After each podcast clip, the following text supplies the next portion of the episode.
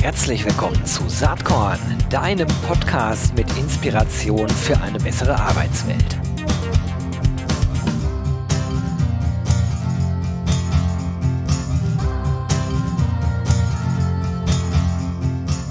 Hallo und herzlich willkommen zum Saatkorn Podcast. Heute gibt es eine ganz besondere Folge, äh, denn ich habe einen meiner absoluten Lieblingsautoren zu Gast. Er hat Nummer 1 Bestseller auf drei Kontinenten äh, herausgebracht. Er war sechs Jahre in Folge Bestseller des Jahres äh, auf dem deutschen Markt, veröffentlicht seine Bücher in 43 Ländern, ist er wirklich ein Superstar der Literaturszene. Es ist niemand anders als äh, John Strelecki. Ich denke, die meisten von euch werden ihn kennen, vor allem von Das Café am Rande der Welt und The Big Five for Life. Ähm, wir sind in Kontakt gekommen vor ein paar Jahren auf einer HR-Veranstaltung und ähm, ich wollte ihn immer beim RC Festival als Gesprächspartner haben, weil ich glaube, dass seine Bücher ganz hervorragend zu vielen äh, Saatkorn-Themen auch passen. Und es hat jetzt geklappt. Er hat Lust auf den Podcast und freut euch auf ein Gespräch jetzt äh, mit John Strelecki. Auf geht's. All right. As I said in uh, the introduction, uh, we'll switch to English now. Since I have a guest, I'm super proud to have him on this show. It's uh, none other, uh, as I mentioned before, than John Strelecky. Hello, John. It's great that you take some time uh, here for the Saatkorn podcast. Welcome on board. Thank you, Gero. Great to be back. Great to, to hear your voice. We had a chance to see each other briefly before we started the process. So, uh, yeah, if we can't see each other face to face, at least we can talk this way, which is great. Absolutely. And uh, it's still special times. I must say, when we uh, uh, set up this date today, uh, it's already a few weeks, perhaps months uh, back in time. I felt uh, at that point in time, okay, I don't know if, if the pandemic, the COVID pandemic, is still such a big topic, but actually it is. Did you expect that? Yeah, unfortunately, uh, I, am in the same category as you were just described. I, you know, we were on the downside there. Things are getting better and better. The case counts are going down, and it looked like we were returning more to normalcy. Um, but where I live in particular, it has gone the other direction. Uh, and so it looks like we're on this roller coaster ride of having normalcy as much as possible and then, you know, more restrictions again. So it goes back and forth. Um, but I, am still very optimistic that as uh, more and more people become aware of what's needed to to maintain safety and health, that we'll we'll move in the right direction. Absolutely. I sure hope so because I'm really hoping to come back to Europe and see you all in person in May of next year. Yeah, that would be super great. So let's uh, keep our fingers crossed for that.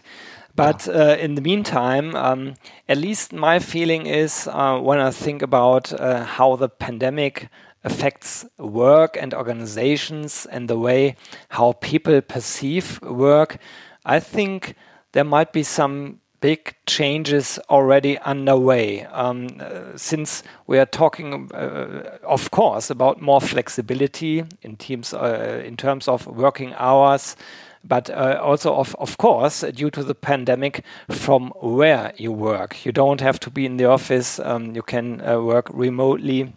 And these are things, developments that, uh, at least in Germany, but I'm, I'm uh, sure in the US as well, uh, people were talking about for a long time. And uh, in Germany, at least, it was the case that a lot of managers said, ah, remote work, this is uh, technically possible, but it doesn't really work uh, um, um, in real life.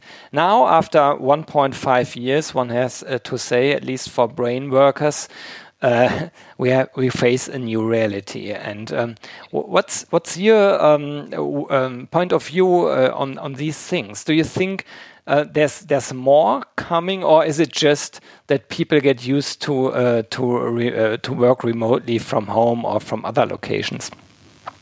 I think anytime that as humans we go through major significant changes, that the opportunity is to grow from the change. You know, we tend to resist change Um, but at the same time, if we can grow from it, it can be a really, really positive thing. And I hear exactly what you're saying. I remember having two discussions that stand out to me as it relates to this topic. One was um, my my family. We've we've done what's called homeschooling, and we've done yeah. completely virtual schooling with my daughter. And part of that is because, as you know from our other discussions, I'm an adventure traveler, and so we would go off backpacking places around the world. And in order for her to get an education, it required creativity about how we would do that. And I remember having a lot of discussions with families and people in Europe, and they said it's illegal. Like you literally could not take your kid and do virtual schooling, and it will never happen here as much as we would love to have that be an option. And so, one of the things that's come about because of the pandemic is, as you said, the what will never happen has happened in terms of these things for education. And I hope that it will open up windows to say, you know what? Yeah, for some kids, being in school is perfect. For other kids and other families, flexibility is perfect. And what this has, what has proven to be true is that kids can successfully learn remotely. And then you take this and look at the workforce, and the same thing you're, you're saying. I totally remember having those conversations where people said, I would love to have more flexibility and freedom about when I drop my kids at school, the types of hours that I work. But right now, the perception is you have to be in the office because if you're not in the office, people don't think you're working.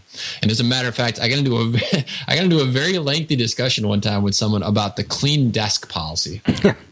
and I was saying that I had seen some amazing offices where people really embrace the spirit of the big five for life, about what are the things that most you know most matter to you and that they allowed people to decorate their cubicles and their offices in spirit with their big five for life. And it became a fantastic talking point with clients because a client would come in and see someone's office decorated like star wars and it would be this immediate connection point between the client person and the person that they were talking to from the company. Well this guy was telling me like under no circumstances would we ever allow any of that as a matter of fact we have this clean desk policy which says throughout the day and at the end of the day, there can be nothing on your desk that is of a personal nature. Well, yeah, as we were just talking about offline, uh, now someone's working from their kitchen table, so it could not could not be more personal than they're actually working from their home. And as the results have shown, talented people who are dedicated to the purpose of the organization are going to do a great job without needing someone looking over their shoulder or making sure that there's nothing on their desk.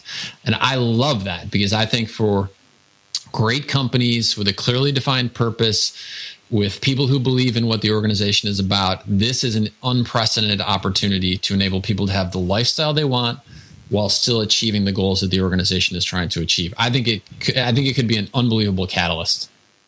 Um, my personal opinion on this is at first I, I agree, but uh, also I have to say that this development would have happened anyway, um, at least in Germany. But I think in the US, uh, the circumstances are quite similar.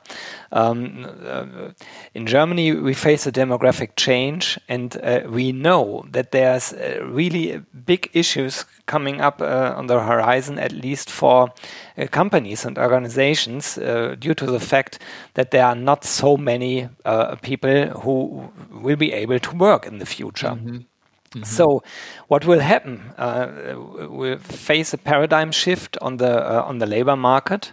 In the in the past, uh, it was the organizations, the employers who had the power, but now it's more about the individual power, uh, and, and in the future even more so. And the pandemic is uh, in a certain way it's a catalyst uh, for these uh, developments at least from my point of view aside from the fact that the pandemic also has a lot of really brutal negative uh, effects, sad stories, and and so on. But I don't want to focus on these things.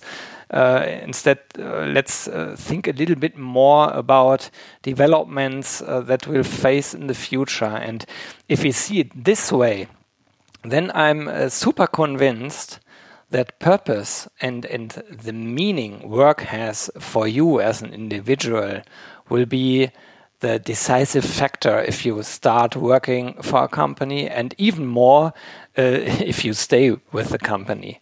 So I think it's it, it, will be in the future the most important thing that uh, uh employers could achieve. What's your perspective on this? I agree with you. I think that, and so your first point was that these things were happening, and I would agree that they were happening here where I live. They were happening, but they were pretty slowly being yes. adopted. And so I would say that the pandemic has been an accelerator uh, by necessity. People had to experience working remotely.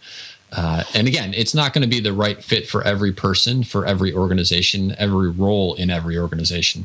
However, it does open up the possibility that if you were looking to partner with someone and they happen to be far apart geographically, it's no longer the closed door on that relationship. To the contrary, we now have all experienced it and realize that there are tons of opportunities. And so that's that's a great thing, as you said. And and I think that's the trick is to don't don't get me wrong. I wish wish wish that we were not in the pandemic, that it had never happened that said, wishing is not going to make it go away. And so, what I can do, uh, what every business owner can do, is to say, given what's going on, what can I learn from this? In what ways can I grow from this? And in what ways can we do what we do even better because of what we've learned? Yeah. Sometimes uh, uh, people wonder a little bit that. Um, that I always mention you as an author. Uh, one should read, uh, especially if you're uh, if you're leading a team in an organization. And uh, I think the book, The Big Five for Life, is is really like um, how can I say. There are so many great ideas in terms of leadership in, in this book. And of course, you have to transfer it to your individual situation. But uh, to think about these things is really important. And, and uh, at least my feeling is that the interface between the individual needs of a human being and the needs of an organization, or to think about a bigger scale, a society, that's the most important thing we have to level out. So you have individual needs and you have uh, society needs or organizational needs. And at the end of the day, um, the, the, individuals, I guess, will only, um, yeah, do good things um, if if if it fits to their personal meaning of life.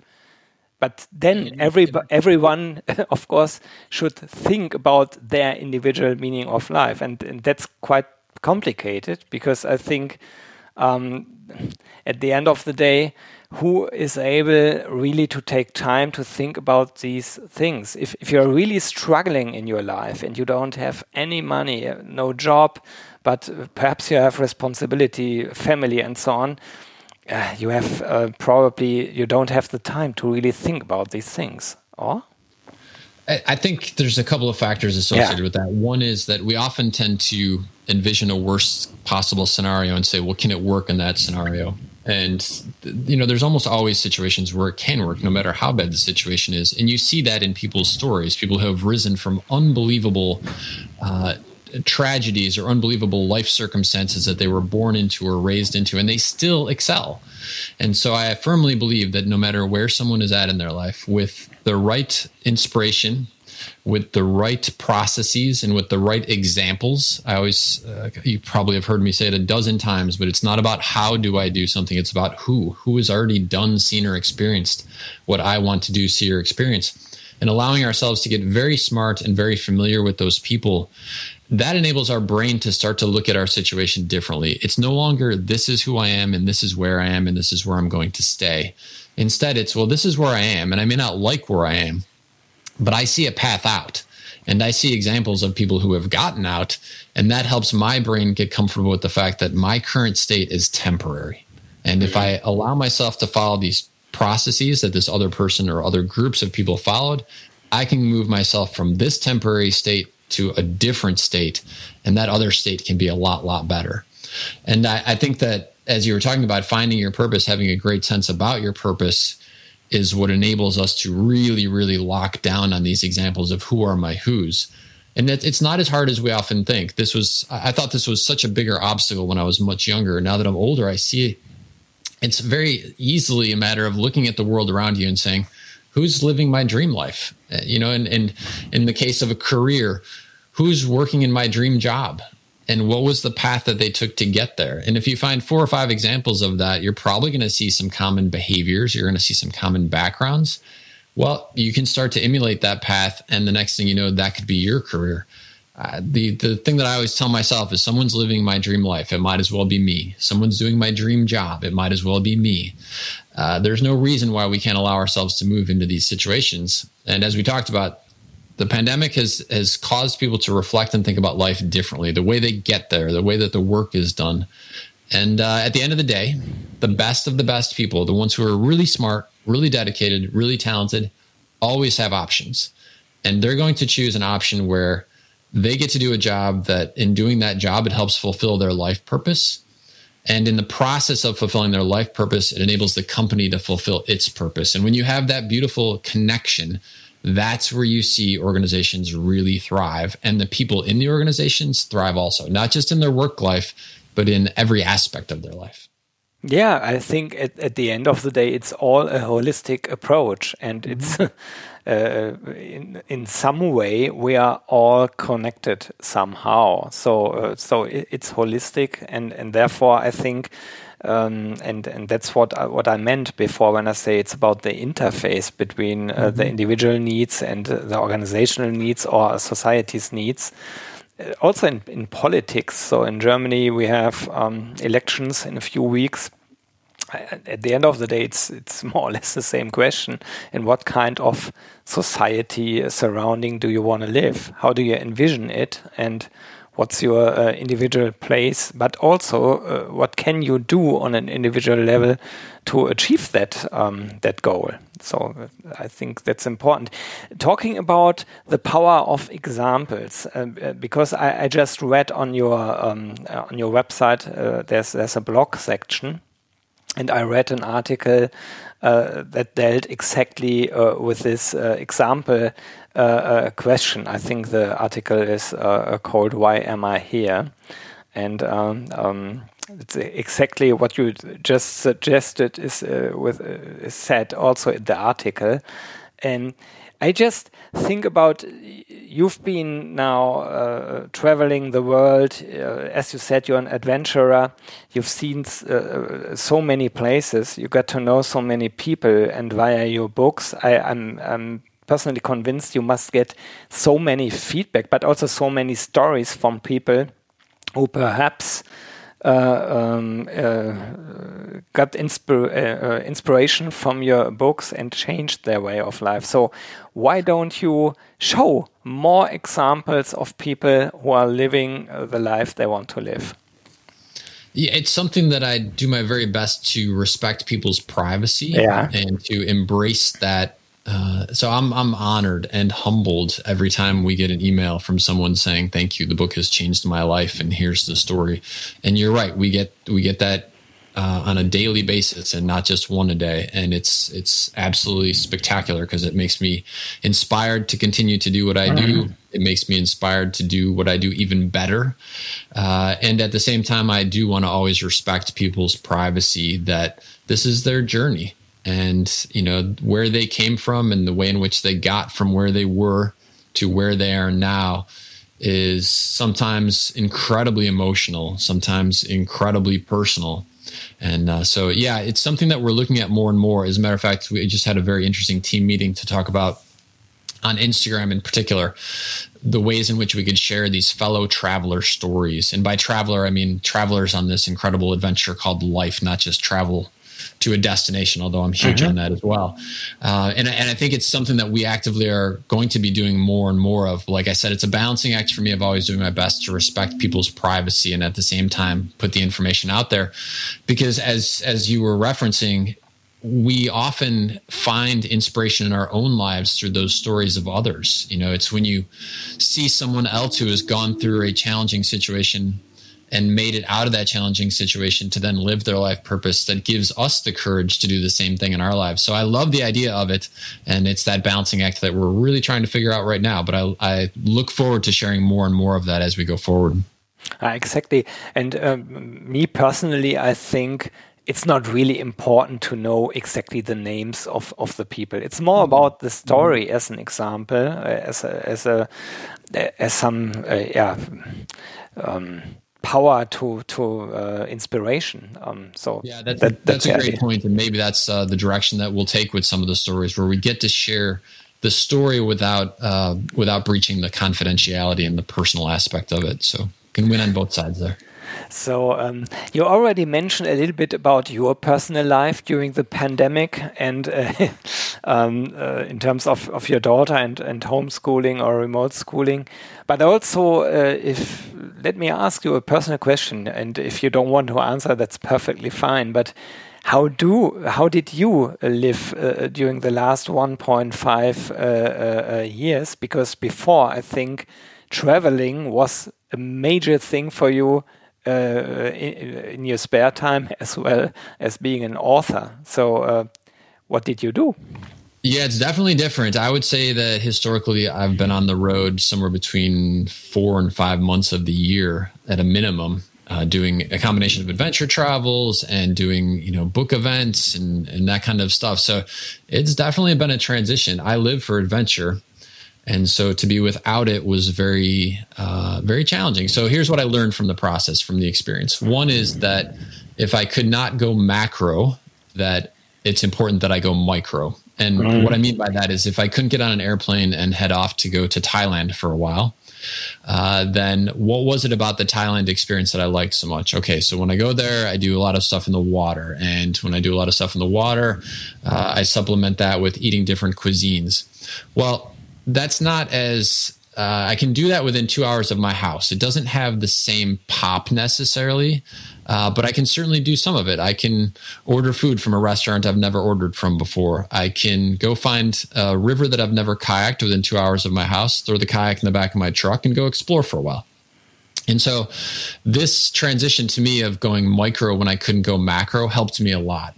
Uh, and I actually had some pretty spectacular experiences uh, that I could have never envisioned. One of them, so my daughter and I do adventure days where at least one day a week we just go do something adventurous. And historically, this was a combination of indoor or outdoor activities, but because of COVID, the pandemic, it's been entirely outdoors. But I will tell you, Gero, we had one where we did a hike and I had we had an animal experience with an alligator, a mother alligator, and 20 baby alligators. That, and I actually I think we put footage of this up on my Instagram channels it was right up there along with some experiences I've had in Africa in terms of the most spectacular nature experience I've ever had in my life. And it was literally a place that's 50 minutes from my house that I'd never been to before. Uh, it was uh, just an incredible moment, uh, something I was so happy that I got to share with my daughter.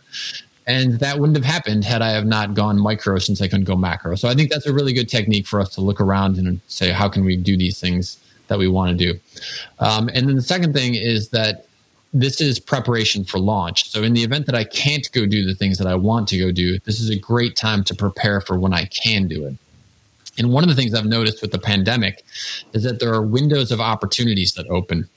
Where in the past you might plan a year out, I'm going to go to this destination. Uh, I might go to Alaska.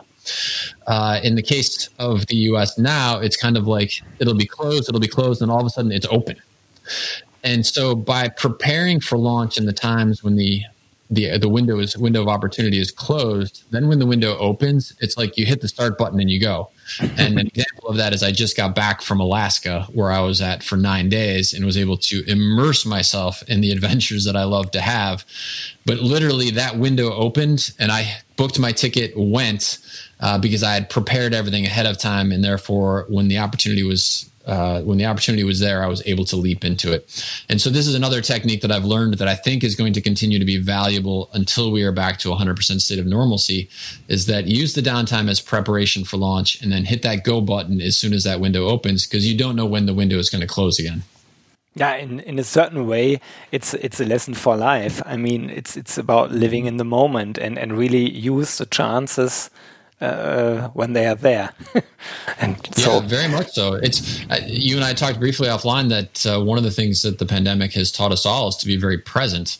And without a doubt, that is the case. Uh, both really being appreciative. So during these nine days that I was in Alaska, I can't tell you how much I appreciated standing in a river, um, wa- looking at the mountains, and just feeling the air, no mask on it was an incredible experience, one that I don't think I would have appreciated to the same degree had it been three years ago. Uh, so allowing ourselves to be very present when these windows are open and uh, enjoy it in a way that we maybe didn't before. I guess you're absolutely right with that uh, way of um, seeing things, and and I made the same um, experience. So uh, I've been in France this summer with my family, and we've been there before, so it was not nothing completely new, but it felt uh, different. Mm-hmm. It felt really like freedom and and really like being in the nature uh, due to the fact that we spend so much time um, in our house and and uh, outside the house always with with a mask on. So. And, uh, yeah. and I think there's another aspect of this which is going on. I, I don't know. I'd love to hear your perspective on this. For myself, because I'm I seem to be hyper aware of time. That's one of the things that is uh, within my brain processing, and so I know statistically the average person gets about twenty eight thousand nine hundred days on the planet, and you hope it's more. Sometimes it's less, but that's statistically about how many you get. And so for me, one of the challenges is that being locked inside or being forced to be inside. I I regret the time that is going by that I can't be out doing those other things and what that can teach us is if we if we're able to step into that energy step into that space and ask ourselves well why? Why does that mean so much to me to be able to go to france in, in the situation you described or for able to go to alaska for me? We can learn a ton about ourselves that we then can apply to the rest of our days. And therefore it's not a missed opportunity. We have learned something incredibly powerful about what drives us, what motivates us, what makes us happy, what makes us feel fulfilled. And when you know those things and you start applying those, the rest of your days are special in a way that they wouldn't have been before. Oh, that's true, and and it's also a lesson about um, how do you say in English? Uh, it's a, a, lesson about humility in a certain mm -hmm. way, uh, because I mean, you define yourself as an adventurer, and it's great that you can do these things um, um, uh, um, from different uh, uh, perspectives. A, uh, you can do these things because uh, you created your life that way. But B, and I think that's also very important, you can do these things because you are healthy. You can do these mm -hmm. things, and there's other people who can't do these things. Perhaps they have the money, but perhaps they sit in a wheelchair or so. And, and, and then life is completely different. But still, I think it's, it's super important to, uh, to get the best out of it. it and and the circumstances can be super bad but still i think what we talk about living in the moment and and really enjoying the moments that are good uh, is is i think um, in a certain way um, also a very important lesson yeah, and it can give us that can be the catalyst that gives us the courage to take steps in the direction that we want to go, but we may not have felt capable of going. Mm-hmm. Uh, because as these days are ticking by and that window of opportunity of life gets shorter and shorter, we start to realize one of two things is going to happen. I'm either going to get to the end of this week, this year, this life, and not have done the things that I really, really wanted to do, or I'm going to get to the end of this week, this month, this year, this life, and feel like, wow, I really did life the way that I wanted to do it. I got to do, see, and experience everything that I wanted to. And to your point, uh, my father uh, is the one who taught me so much about enjoying the outdoors and being uh, in that adventurous spirit. And he passed away in May of this year. And oh, when I was in Alaska, I couldn't help but think how much he would have enjoyed the experience that I was having there. And the fact that it is not guaranteed. You, you just you don't know exactly how much time you have left on the planet. And as I continue to age, I realize I realized actually I was standing in that river and I was thinking about my dad and how much he would have loved that. And I was thinking to myself, I don't know how many more years I will be able to effortlessly do these things. I hope it's decades. But the truth is that I just don't know. I don't know what 75 is going to feel like. And I don't know if I'll be capable of doing these adventures when I'm 75. So the takeaway from me is that, yeah, it's important that I allow myself to do them now while I am yes. capable of doing them. Yes, that's that's that's really good that you say that. Yeah, um, given the time, uh, we don't have so much uh, time left. Uh, it's it's really a pity because I could talk now about about three hours with you, but uh, of course I'm a little bit curious. Is there something new on the table? What are your plans? Did you also take uh, the pandemic time off uh, from adventures all the time to write a new book or something?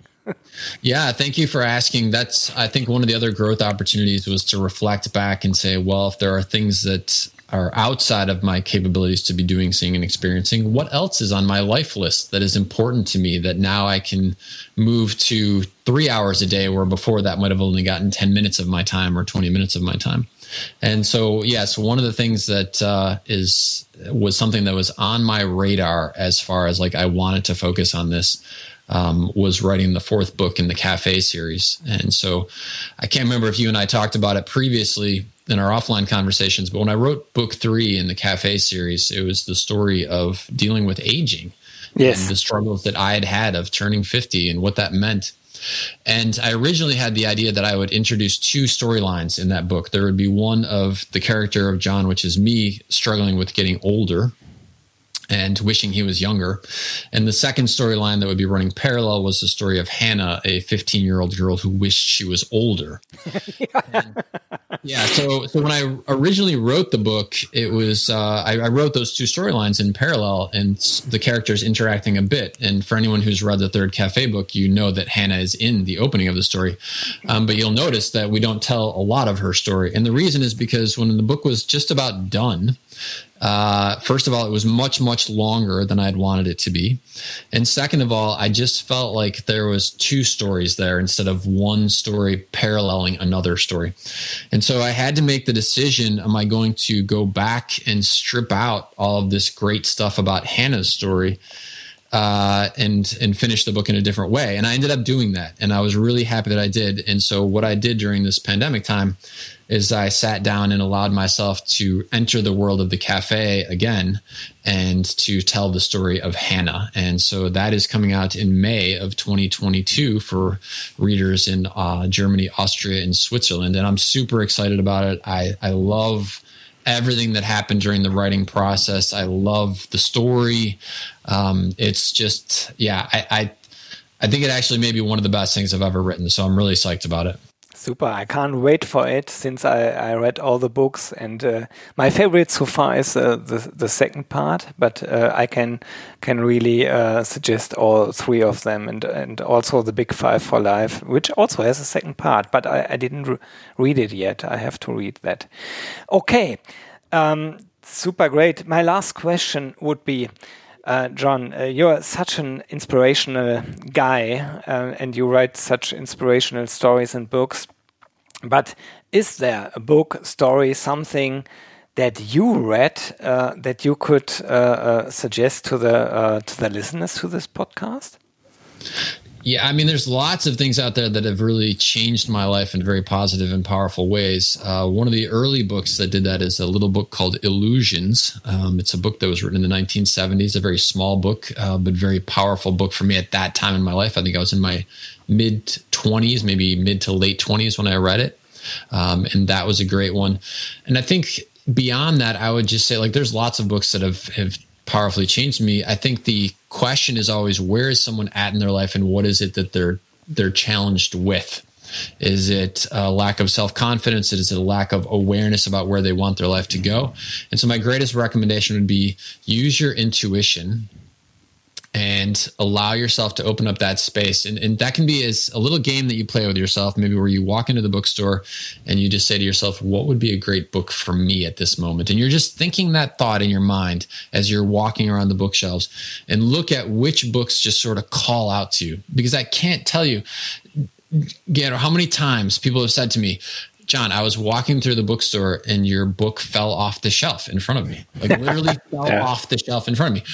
Or I was walking and something drew me to it and I picked it up and I held it and then I just found myself carrying it around the store. And so I firmly believe that sometimes you find the book and sometimes the book finds you and that books have an energy. And so if you're in that position where you're looking for something that is really going to connect with you, allow yourself to have that mindset, walk into the bookstore and see what calls your way and then trust that.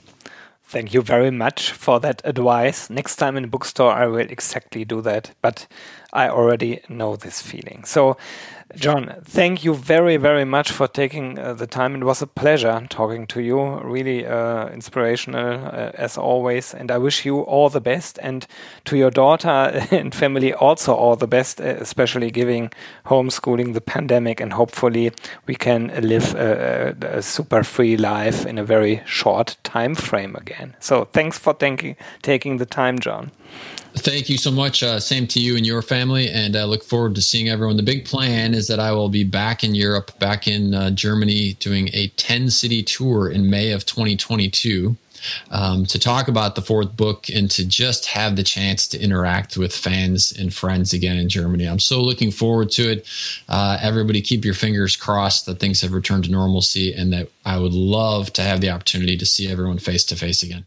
Absolutely. All right. Have a great time and thank you very much. Thanks so much. Take care. Have a great day. And you.